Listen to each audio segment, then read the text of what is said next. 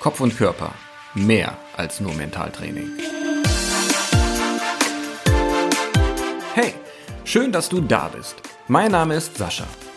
Als Mentaltrainer und Hypnotiseur helfe ich seit 2014 Menschen dabei, mentale oder emotionale Blockaden abzubauen, sodass sie ihre persönlichen und sportlichen Ziele leichter erreichen. Wir sprechen im Podcast über die Wechselwirkung von Körper und Geist, über psychologische Phänomene, die wir erleben und für uns nutzen können, und es wird mentale Übungen und geführte Meditationen und Hypnosen geben, die auch dich weiterbringen werden.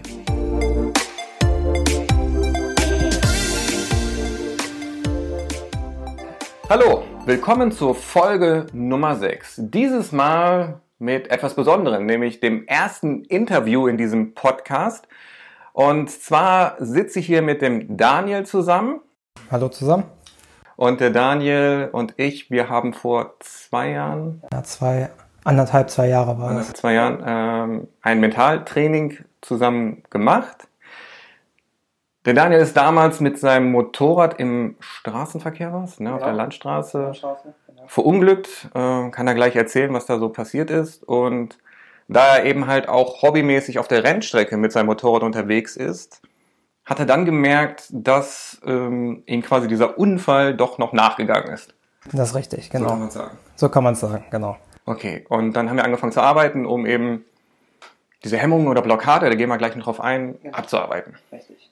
Vielleicht magst du das mal erzählen, was war das für ein Unfall? Was ist dir passiert? Also, ähm, ich bin damals auf der Landstraße gefahren mit meinen Freunden, ganz normal, wie immer. Und ähm, habe mir eigentlich jetzt nicht so viele Gedanken gemacht. Und dann kam halt eine Linkskurve. Ich bin ganz normal gefahren wie immer. War wohl etwas zu schnell. Wollte stärker bremsen, habe mich äh, überbremst. Mein Vorderrad ist mir eingeklappt und schon lag ich da. Ja, das sind so Fehler, die Meist die sieht man in vielen Videos oder so, aber man selber glaubt halt nicht dran, dass das einem selber halt auch mal passiert, wenn man ja eigentlich immer konzentriert ist und weiß, was man da macht. Und ja, aber nun hat es mich halt auch mal erwischt. Okay, das heißt, die ist dann das Vorderrad blockiert, so stelle ich es mir vor. Ne? Genau.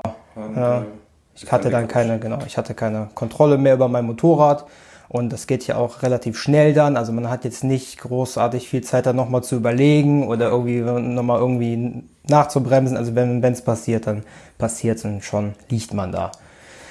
Ähm, Gott sei Dank ist mir nicht allzu viel passiert. Mein Motorrad ist ein bisschen gerutscht, ich bin ein bisschen gerutscht, war Gott sei Dank nicht in, dass ich jetzt in den Gegenverkehr reingekommen mhm. bin oder äh, irgendwas anderes.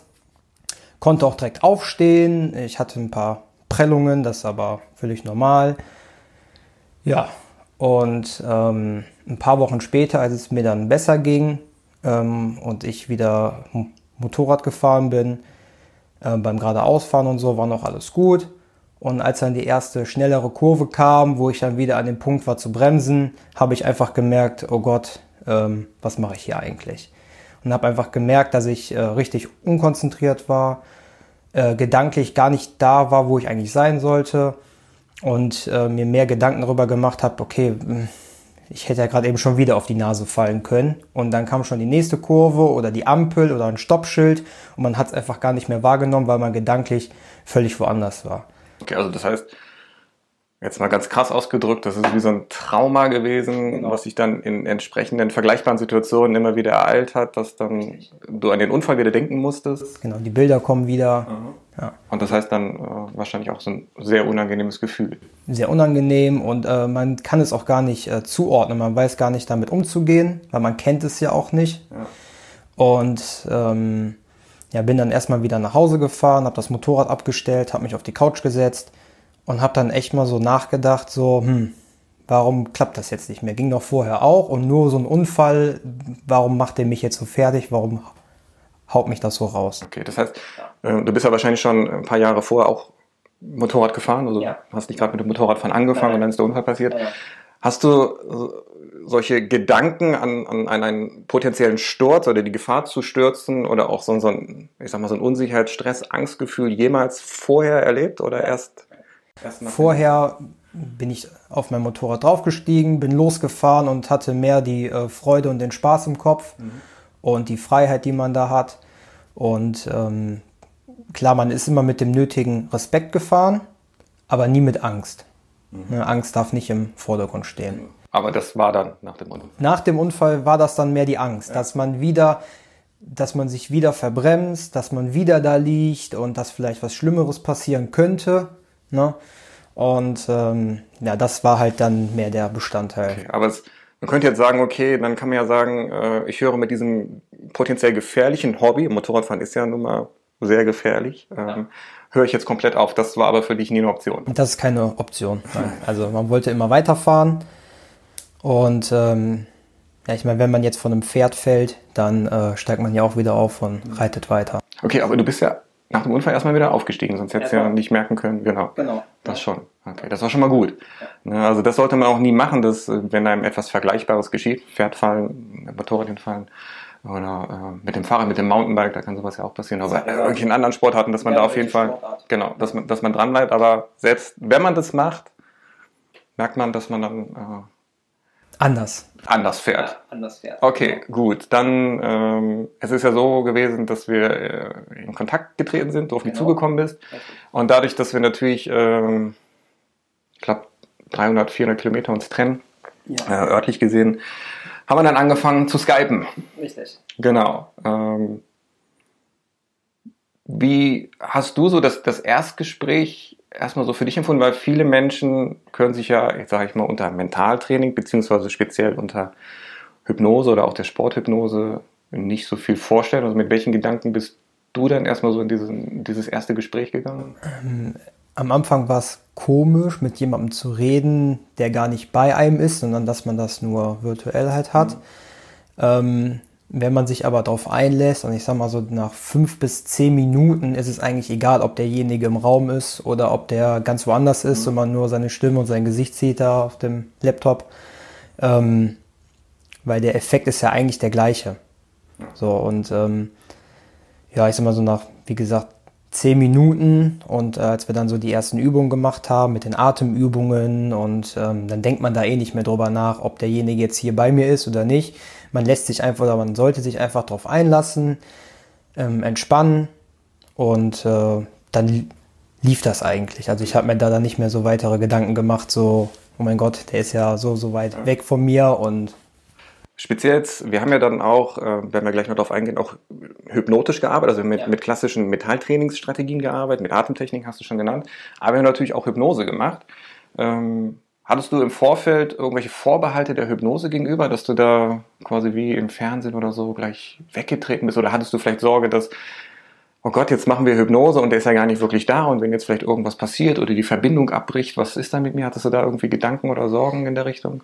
Ähm, hatte ich jetzt nicht so die Bedenken, weil du meintest ja zu mir, wenn die Internetverbindung weg ist oder irgendwas anderes ist, das wäre jetzt nicht schlimm. Das ist jetzt also nicht so, wie man das in einem Film sieht, dass die Menschen da irgendwelche Dinge tun und äh, können das nicht mehr beeinflussen und irgendwas. Also man ist immer noch, man ist immer noch da.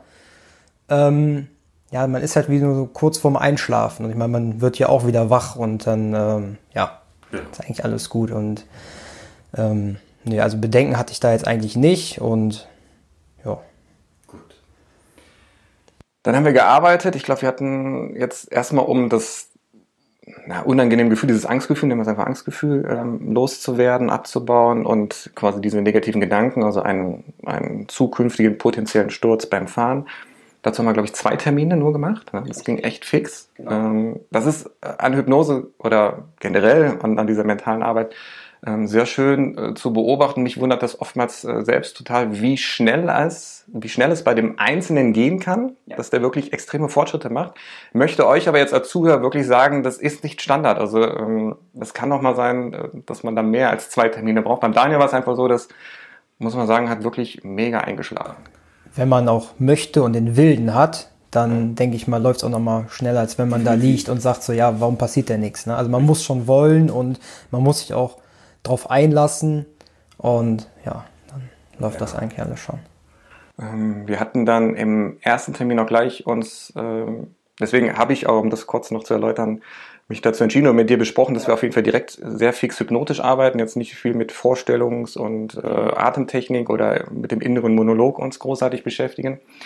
ähm, weil wer die erste Folge dieses Podcasts gehört hat, ähm, der kann, oder da habe ich da in der Erklärung, meine ich, auch schon darauf hingewiesen, dass gerade bei emotionalen Geschichten, also wenn Gefühle dafür da sind, die die Gedanken oder das Verhalten des, des, des Menschen letztendlich beeinflussen, man damit Hypnose wirklich sehr on point, sehr fix eine Veränderung herbeiführen kann. Und äh, deswegen mache ich dann gerade in der, im, im emotionalen Bereich äh, sehr gerne was direkt mit Hypnose. Und äh, wir haben uns einfach auf dieses Angstgefühl gestürzt. Richtig. Ja? Genau. genau.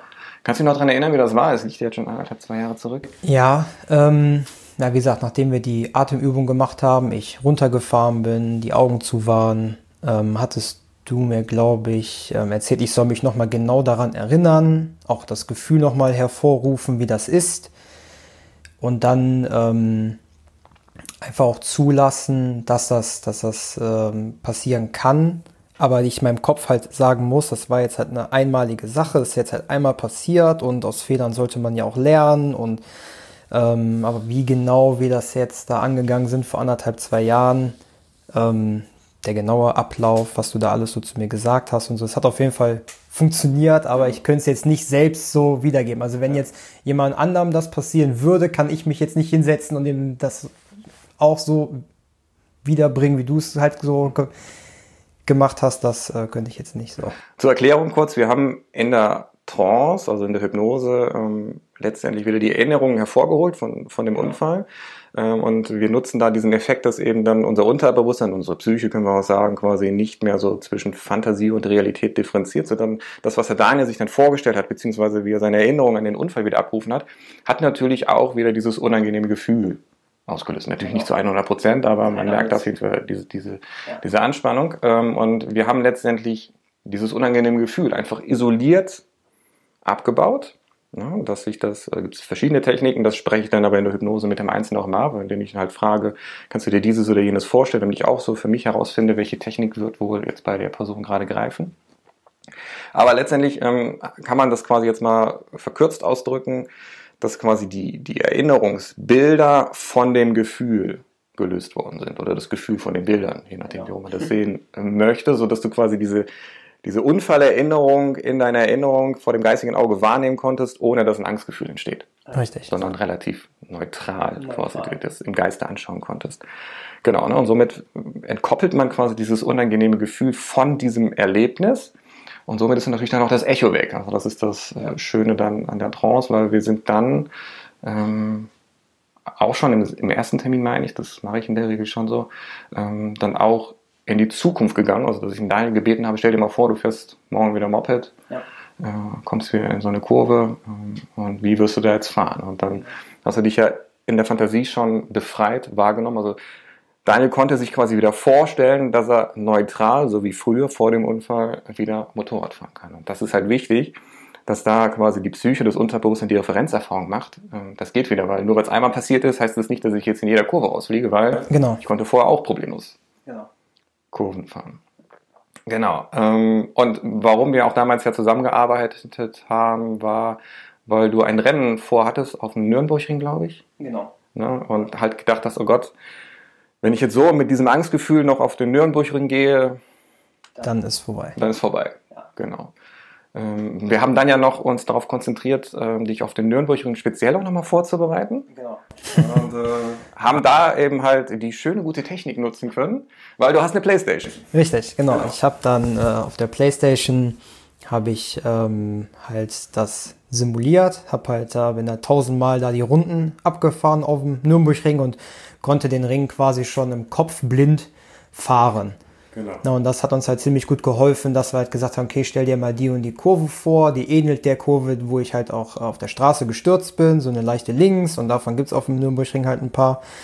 Ähm, ja, und dann haben wir das halt damit in Angriff genommen, so dass ich, als ich dann an dem Tag X äh, am Nürnbergring war, den quasi schon blind fahren konnte, ich auf mein Motorrad gestiegen bin und äh, wusste halt nach jeder Kurve, was gleich kommt. Also ich konnte immer schon vorausschauend fahren, wusste, was kommt und ähm, ja, ich glaube, das war schon richtig gut, dass wir das da so Richtig, ne? machen konnten. Ich glaube, wir hatten das so verabredet, dass wir, bis wir uns das nächste Mal äh, online verabredet hatten, du einfach Playstation spielst, äh, genau. äh, bis zum geht nicht mehr, ja. ähm, und den Nürnbergring äh, abfährst, dass du quasi die Strecke super äh, im Kopf hast und dann in der Trance, also wir haben dann mal eine Zweithypnose gemacht, äh, bist du quasi in der Trance hypnotisch den Nürnbergring nochmal abgefahren.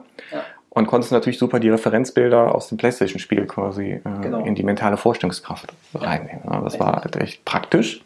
Sehr praktisch. Sehr ja. praktisch. Ne? Und konntest dann auch in der Trance, in der Hypnose quasi Nürnbergring fahren. Ähm, und hast dich dabei gut gefühlt. Ja, genau, nicht mehr mit dieser Angst. Genau. Ja. So, dass wir hier quasi auch die Technik genutzt haben, dass man sich quasi selbst konditionieren kann. Also mit einem guten Gefühl diese Strecke zu fahren. Weil, wie gesagt, in dieser Fokussierung ähm, wieder diese Differenzierung zwischen Fantasie und Realität nicht stattfindet und eigentlich, also dein Unterbewusstsein, deine Psyche ist den Nürnbergring schon zigtausend Mal gefahren, mhm. obwohl du selbst noch nicht dort warst. Also nicht in der Realität. Ne? In der Realität war ich vorher noch nicht da. Nein. Genau. Aber als du dann da warst, hat sich so angefühlt. Ne? Hat sich dann so angefühlt, wie als wäre ich schon hundertmal da gewesen. Ja. Und ähm, ja, gut, ich meine, die ersten zwei, drei Runden, ob man jetzt einen Sturz hatte, ob man keinen Sturz hatte, äh, ist man immer ein bisschen was aufgeregter, weil man kennt die Strecke nicht, man weiß nicht so, okay, wie geht's dann hinterher wirklich, aber ähm, das ist ganz normal, das hat man auf jeder Rennstrecke, die man nicht kennt. Aber war auf jeden Fall gut, dass man die vorher auf der Playstation schon ein paar Mal gespielt hatte, wusste, wie was kommt, wusste, okay, wo sind die Linkskurven, ne? Und ähm, man eigentlich quasi gedankenfrei fahren konnte. Okay war es dann gleich wirklich so für dich von Anfang an so, als wärst du da schon ewig auf diesen Nürnberg unterwegs gewesen oder war es am Anfang vielleicht auch noch mal ein bisschen ähm, ja, komisch. hinzu kam blöderweise, dass es an dem Tag sogar noch geregnet hatte. Mhm. Äh, Regen ist ja eh schon mal ein bisschen blöd.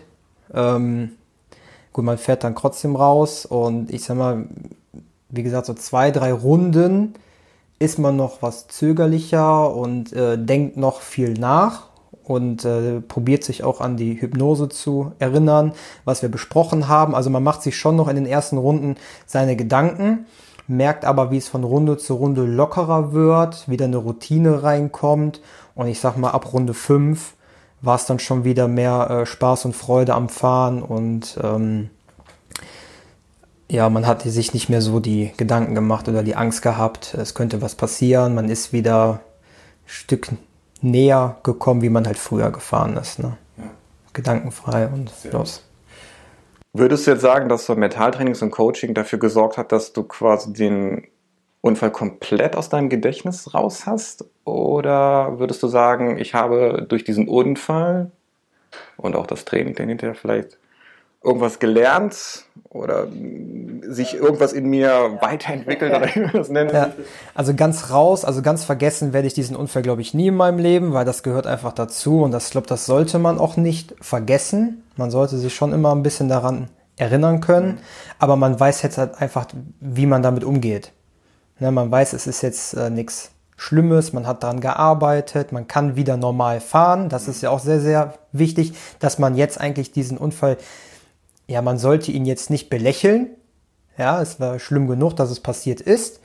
Aber man kann jetzt einen Haken dahinter setzen und äh, sagt, okay, ich habe jetzt einen Haken dahinter gesetzt und jetzt geht's halt weiter. Der ist da, der ist irgendwo in der Schublade, denke ich mal, in meinem Kopf.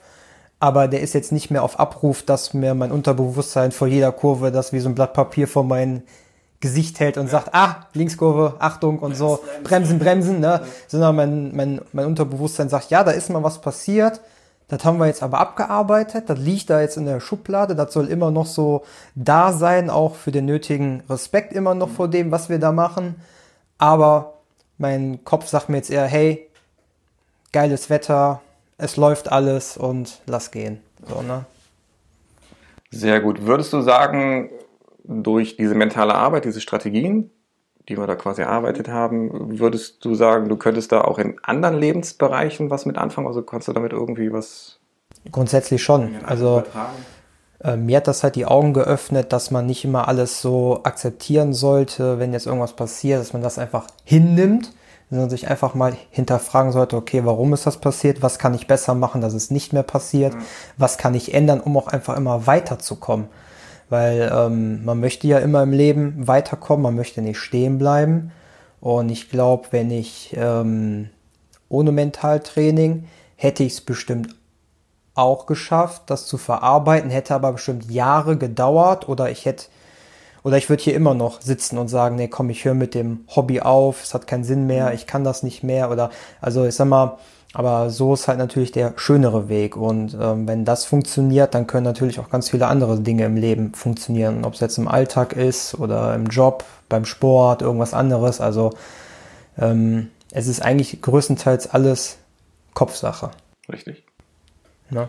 Und das muss man halt, ähm, egal wer oder was ihm widerfahren ist oder was er erlebt hat oder was er verbessern möchte, wenn man das einmal geschafft hat und das verstanden hat, wie das funktioniert im Kopf, ich glaube, dann kann man sehr, sehr viele Dinge besser meistern im Leben, egal um was es äh, sich jetzt da handelt und dreht, ähm, dass das schon irgendwie Hand und Fuß hat und wirklich auch Sinn macht, sich dann auch Hilfe zu holen und das nicht alles in sich hineinzufressen oder zu sagen, so wie die meisten Menschen, ja, ich schaffe das schon irgendwie selber oder ich mache das schon oder ähm, das ist doch alles Quatsch und ne, das ging in den, weiß ich nicht, äh, damals auch so, ne, hat vielleicht auch brauchten wir auch keinen Mentaltrainer. Genau, früher brauchten wir das auch nicht, ja, ja aber wo wären wir jetzt, wenn es früher Mentaltraining gegeben hätte?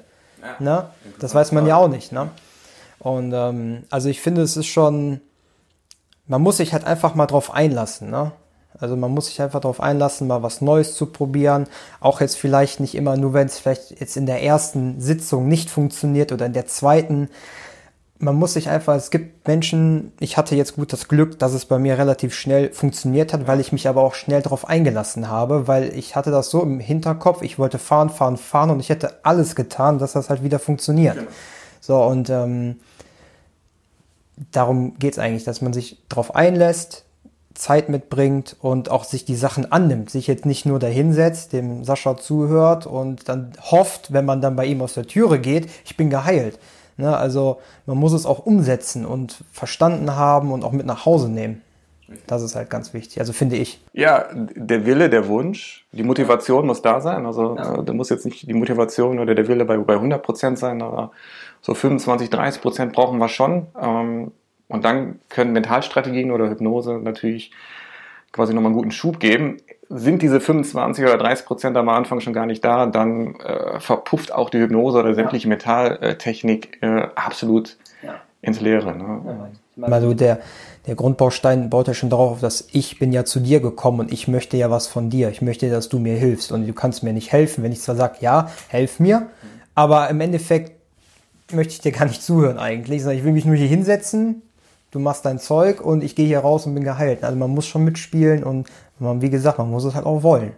So wie du gerade argumentierst oder sprichst, äh, hört sich das so an, als ob du schon mal mit Leuten zu tun gehabt hättest, die ähm, Hilfe nicht angenommen haben. Ja, das, das stimmt. Also ich habe natürlich auch, ähm, weil dass ich den Unfall hatte, das haben natürlich auch viele mitbekommen oder man redet ja auch mit seinen Freunden und Jungs und auf der Rennstrecke, man lernt ja auch sehr viele Menschen kennen.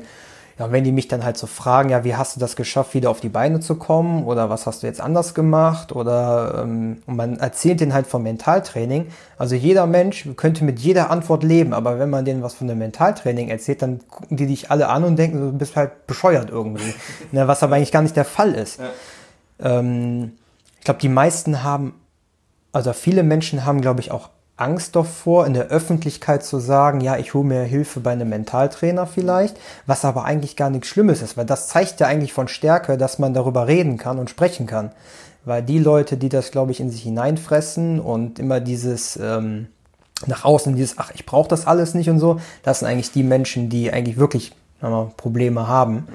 Und ähm, ich kann es jedem nur ans Herz legen, sei es jetzt Sport, Motorradfahren oder irgendwas anderes ähm, und ihr kommt nicht weiter, ihr habt eine Blockade in eurem Kopf oder irgendwas.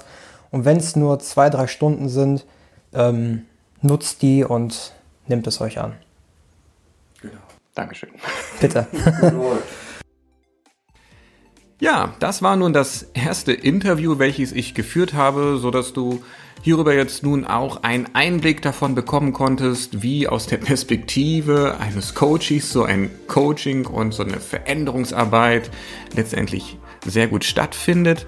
Und wenn auch du an deinen emotionalen oder mentalen Blockaden arbeiten möchtest und du dir vorstellen kannst, das mit mir zu machen, dann Melde dich einfach bei mir, schreibe mich an über Facebook, Instagram oder Twitter. Du findest mich dort überall unter dem Benutzernamen Kopf und Körper oder geh auf meine Webseite kopfundkörper.de und lass uns einfach einen Termin für ein erstes unverbindliches und kostenfreies Vorgespräch für dich finden. Ich danke dir fürs Zuhören. Ich freue mich, wenn du wieder bei der nächsten Folge ebenfalls dabei bist. Also denk dran, abonniere bitte diesen Kanal, damit du keine Folge verpasst und über ein Feedback oder eine Bewertung dieses Podcasts bei Apple würde ich mich sehr freuen. Ich danke dir, bis demnächst.